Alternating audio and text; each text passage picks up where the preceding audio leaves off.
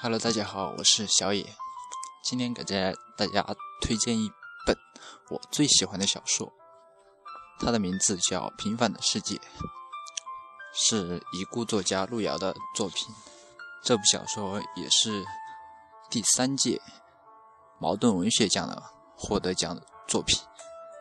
啊，因为这部小说呢，它是它是一部现实主义的长篇小说。大概有一百万字，分为三本三部，所以我上周很疯狂的，几乎每天大概要看十多个小时才把它读完。故事真的很精彩。先说一下它故事的梗概吧。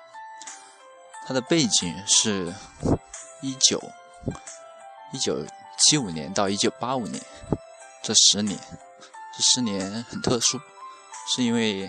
它处于文革的末尾，改革开放的开端，是中国上个世纪社会变革的十年。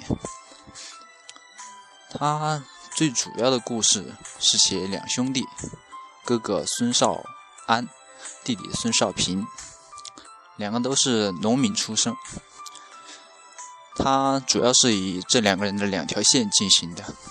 孙少平呢，是第一主角。他故事的开头，他是一名高中生，他在学校里吃不起饭，每顿只有两个糠馍馍，其他同学都有菜，还有嗯白面馍馍，就相当于高级一点的饭，而他呢穿的很破烂，因为他家里穷嘛。后来到故事的结局，他是一名煤矿工人。而且还在一次事故中，脸被划了一下，相当于毁容。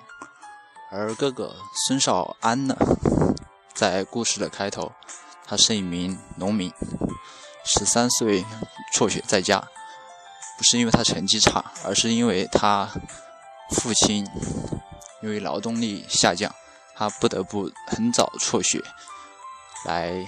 因为那个时候是要挣工分嘛，不劳动就没有工分，家里就没饭吃，他就辍学了，然后帮助弟弟和妹妹上学，就是这样一个贫困的家庭。他很早就担起了自己的责责任。到故事的结尾呢，他是一名小有成就的农民企业家，有自己的砖厂。这个故事从头到尾。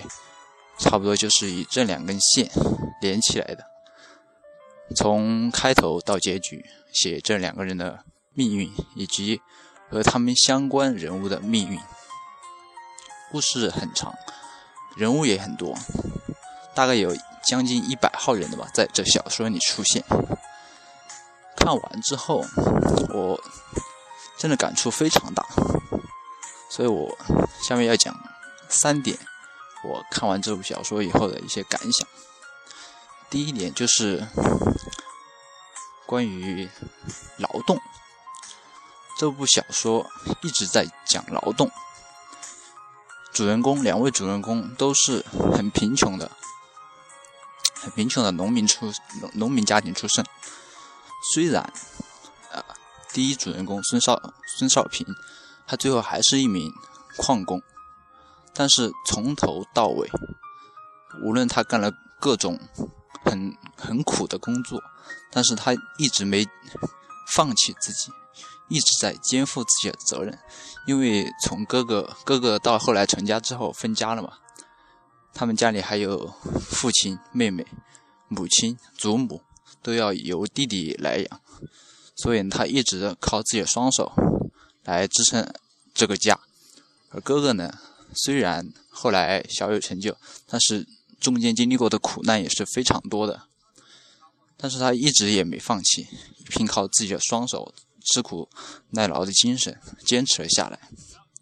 中间作者说了一句话，令我非常感动，说：“一个再伟大的人，都要对靠双自己双手谋生活的人，呃，心生敬佩。”也就是说，无论工作，无论你劳动的工作，他的就那种怎么说呢？反正就是你的工作的高度吧。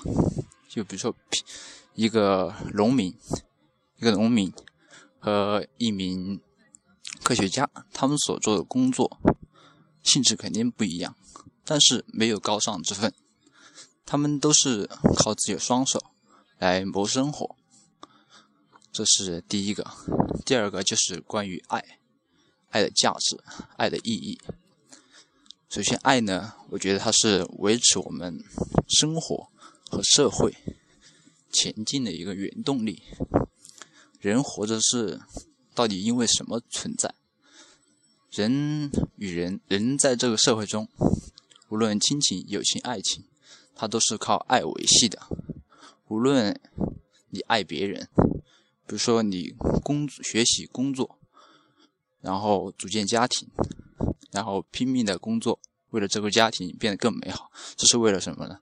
这就是对家庭的一种责任感，这种责任感就是出自于一种爱人家的心，爱别人，这是爱他人。第一个就是被爱，人当当人遇到困难的时候，很希望得到人家的安慰、鼓励或者帮助，这是从困难中走出来的一种动力，这就是嗯被爱。这爱人与被爱，让我们能够在这个世界上，有可以说是活下去的一个理由吧，最大的一个理由。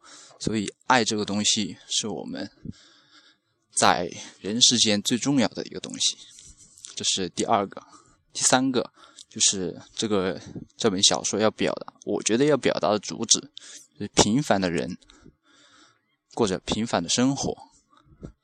无论他遇到多大的困难，无论他遭遭遇过多大的灾难，或者说他又获得过多多大的荣誉，这个这些东西可以说都是浮云，因为时间在流逝，生活在继续，时间会冲淡这些东西。无无论伟人或者平凡的人，他最终随着时间的流逝，他会嗯。继续过着平凡的生活，然后每个每个人在家庭里面，每个人组成了一个平凡的家庭，每个平凡的家庭有过着平凡的生活，然后就构成了一个平凡的世界。